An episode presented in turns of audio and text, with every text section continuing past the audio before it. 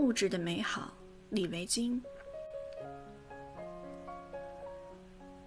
池塘边，他递出小便当盒要我打开，里头是炸虾。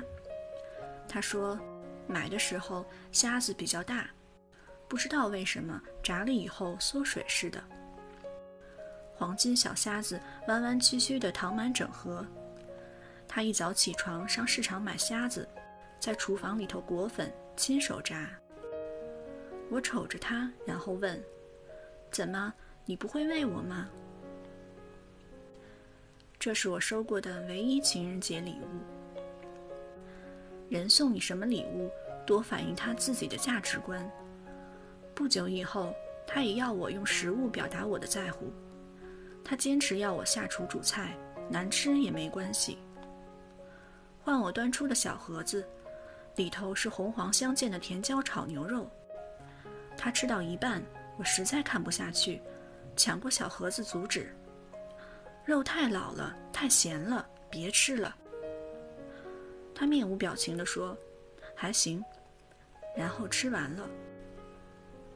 想想我收过的礼物好少，左手一只就数完了。我收过一首歌，对方拿起吉他要我坐在对面，我有礼貌地挂着笑。他中断三次，忘了下面吉他弹错。他中断问。不好听吧？我摇头。很好的，你继续。事实上，旋律怪，词很土，他走音严重。我也不太明白音痴为什么想把作曲当礼物。唯一可能是他没发现自己是音痴。唱完了，他很尴尬说：“我送你别的。”我点头，开口要一瓶指甲油。物质是很重要的，在物质上慷慨的人，在情感上未必大方；但物质上吝啬的人，在情感上必然吝啬。心意光用嘴巴说却没礼物，这种人绝对不可信。那感觉就像是怀念祖先，用心就好，何必扫墓祭祖？很重视朋友，何必写信、电话或见面？总在夜里怀念旧人。所以根本不需要照片。现实是，不去扫墓，你三年都不会想起列祖列宗；不联络见面，却说是好友，这种话是做直销的口头禅。不翻照片，你不追悔曾辜负过谁。人没有那样高尚，形式很重要。所有艺术史的演进，就是物质与形式的一再革命与突破。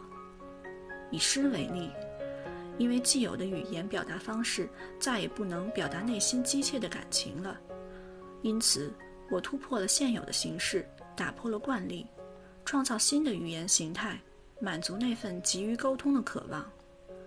视觉艺术的进程也出自物质形式的一再变革，因为对这世界的看法新颖充沛，必须创造新的物质组合，形式到位，精神的进步相随。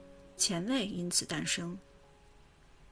爱情也是，必然饱含某种创造性的欲望，将心意转化成某种印记，对过往赋予重要性与象征性。物质是虚幻情意的稳固支点，物质与精神从来不站在对立面，而是彼此的救赎。这不是拜金恋物，我真正明白物质的美好。我身边就有这样的人，每天说思念，跟你谈福祉，却连一杯美式咖啡的钱都不愿替你付。还有长发潇洒男，你从家里带出两个大水梨，他吃完他手上的，还指着要你手上的那个。你听到他说：“你家反正比较有钱，你常吃。”一个习惯掠夺或支配不属于自己物质的人，必然贪婪无益。当我摩挲克什米尔披肩，感受到景象之间的细致柔滑，我总觉得情人不死也会跑，物质与回忆会天长地久。物质不灭定律，可感情无常。很多年后，我一上地铁就看到他，心漏跳了一拍。我本能转身背对，然后我觉得蠢，头低低的，赶紧避走到另一个车厢。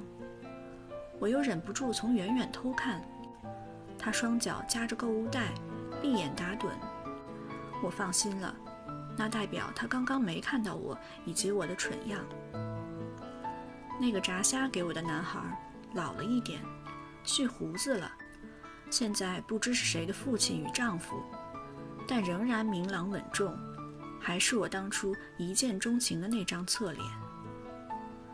迟钝而饱满的什么东西在我里面发作。广播到站，他以前总在这里陪我下车。我抬起头想看他最后一眼，他突然睁开眼与我四目对视，我惊叫出声往外急冲。